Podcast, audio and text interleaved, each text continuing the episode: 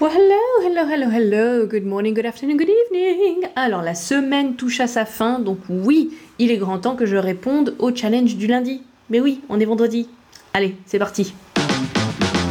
Le challenge du lundi cette semaine consistait à remplir deux phrases à trous. En l'occurrence, la première phrase I am mm, mm, mm, my car et la deuxième He is the bus. Il y avait trois propositions à chaque fois. C'était soit on, soit in, soit at. Alors, les personnes qui ont répondu ne sont pas tombées dans le piège. Bien joué. Euh, personne n'a utilisé at et c'est tout à fait euh, correct parce que c'était pas du tout ce qu'on voulait dire. On voulait exprimer le fait d'être à l'intérieur d'un véhicule. Donc, ce qui nous vient naturellement, nous, c'est de dire in parce qu'on dit bien je suis dans ma voiture. I am in my car. Jusqu'ici, tout va bien. Mais en revanche, ce qu'on dit aussi en français, c'est de dire il est dans le bus. Ben oui. Alors qu'en anglais, cette même phrase va être traduite par he is on the bus. Alors que je suis bien en train de dire qu'il est dans le bus, pas qu'il est sur le toit du bus. Hein Donc on va bien dire he is on the bus pour dire qu'il est installé dans le bus tranquille et qu'il part faire son petit voyage. Oui, oui, oui. Mais alors, pourquoi Elise? Pourquoi? Eh bien, j'y viens.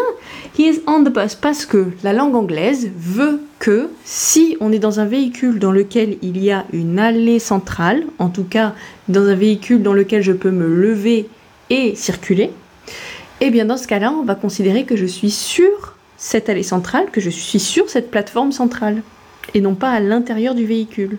Donc les Anglais vont considérer qu'ils sont on the bus. De la même façon, ils vont considérer qu'ils sont on the plane dans l'avion. I'm on the plane. Alright? De la même façon, ils vont considérer qu'ils sont dans le métro, on the subway. Et ça ne voudra pas dire qu'ils sont sur le bus, sur l'avion et sur le métro, sur le toit. Non, ça veut bien dire qu'ils sont à l'intérieur. On considère simplement qu'on circule sur l'allée centrale. Alright? Dernière petite remarque pour finir la réponse à ce challenge du lundi. Euh, si jamais j'ai vraiment envie de dire, par contre, si quelqu'un, euh, voilà, un peu éméché un soir, euh, monte sur un bus, donc sur le toit d'un bus, du coup, pour ne pas faire la confusion, je vais plutôt dire quelque chose comme He is on top of the bus. Donc vraiment sur le haut du bus. Comme ça, il n'y a pas la confusion. On top of the plane, on top of the subway. Par contre, si j'utilise on tout seul, he's on the bus, on the subway, on the train. Ah oui, le train d'ailleurs, on n'en a pas parlé, mais aussi à les centrales, je peux me lever, je peux circuler, donc on, on the train. Ça veut bien dire que je suis à l'intérieur du véhicule. Voilà, c'est tout pour moi pour cette petite réponse au challenge du lundi. Merci encore aux personnes qui ont participé. Euh, dites-moi, dites-moi si ça vous dit de continuer à faire ces petits challenges du lundi. Moi, ça me plaît beaucoup. Si ça vous plaît aussi, n'hésitez pas à m'en faire part. Allez, c'est tout pour moi.